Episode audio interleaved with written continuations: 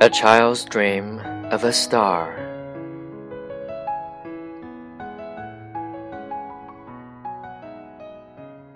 There was once a child, and he strolled about a good deal and thought of a number of things.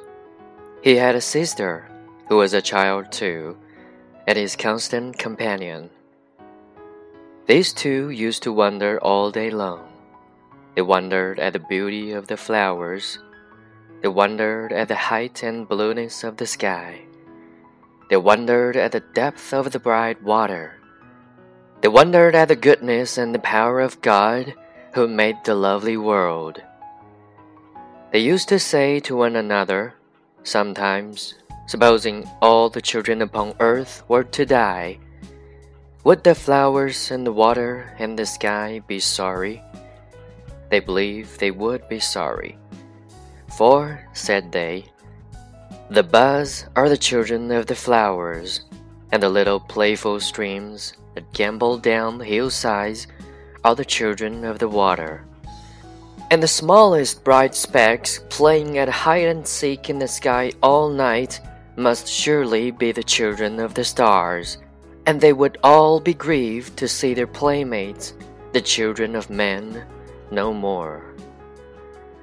There was one clear shining star that used to come out in the sky before the rest, near the church spire, above the graves. It was larger and more beautiful, they thought, than all the others, and every night they watched for it, standing hand in hand at a window. Whoever saw it first cried out, I see the stars! And often they cried out both together, knowing so well it would rise and where. So they grew to be such friends with it that before lying down in their beds, they always looked out once again to bid it good night. And when they were turning round to sleep, they used to say, God bless the star. But while she was still very young, oh, very, very young, the sister drooped, and came to be so weak that she could no longer stand in the window at night. And then the child looked sadly out by himself, and when he saw the star, turned around and said to the patient pale face on the bed, I see the star! And then a smile would come upon the face, and a little weak voice used to say, God bless my brother and the star. And so the time came, all too soon, when the child looked out alone, and when there was no face on the bed, and when there was a little grave among the graves, not there before. And when the star made long rays down towards him, as he saw it through his tears. Now these rays were so bright, and they seemed to make such a shining way from earth to heaven that when the child went to his solitary bed, he dreamed about the star. He dreamed that, lying where he was, he saw a train of people taken up the sparkling road by angels, and the star, opening, showed him a great world of light where many more such angels waited to receive them. All these angels who are waiting turned their beaming eyes upon the people who were carried up into the star. And some came out from the long rows in which they stood, and fell upon the people's necks, and kissed them tenderly, and went away with the dawn avenues of light, and were so happy in their company that, lying in his bed, he wept for joy. But there were many angels who did not go with them, and among them one he knew. The patient face that once had lain upon the bed was glorified and radiant, but his heart found out his sister among all the host. His sister's angel lingered near the entrance of the star, and said to the leader among those who had brought the people thither, Is my brother come? And he said, No. He was turning hopefully away. when the child stretched out his arms and cried, Oh, sister, I am here, take me.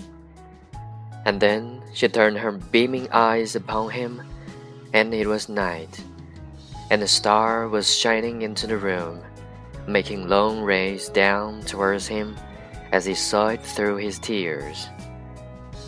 From that hour forth, the child looked out upon the star as on the home he was to go to when his time should come, and he thought that he did not belong to the earth alone, but to the stars too, because of his sister's angel gone before.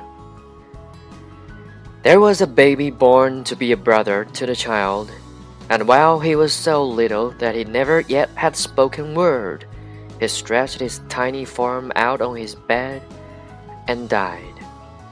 Again, the child dreamed of the open star and of the company of angels, and the train of people, and the rows of angels with their beaming eyes all turned upon those people's faces. Said his sister's angel to the leader, Is my brother come?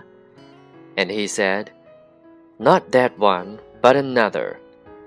As the child beheld his brother's angel in her arms, he cried, Oh, sister, I am here, take me. And she turned and smiled upon him, and the star was shining. He grew to be a young man, and was busy at his books when an old servant came to him and said, Thy mother is no more. I bring her blessing on her darling son. Again at night he saw the star, and all that former company. Said his sister's angel to the leader, Is my brother come? And he said, Thy mother. A mighty cry of joy went forth through all the star, because the mother was reunited to her two children. And he stretched out his arms and cried, Oh, mother, sister, and brother, I am here. Take me. And they answered him, Not yet. And the star was shining. He grew to be a man whose hair was turning gray, and he was sitting in his chair by the fireside, heavy with grief, and with his face bedewed with tears, when the star opened once again. Said his sister's angel to the leader, Is my brother come? And he said, Nay, but his maiden daughter.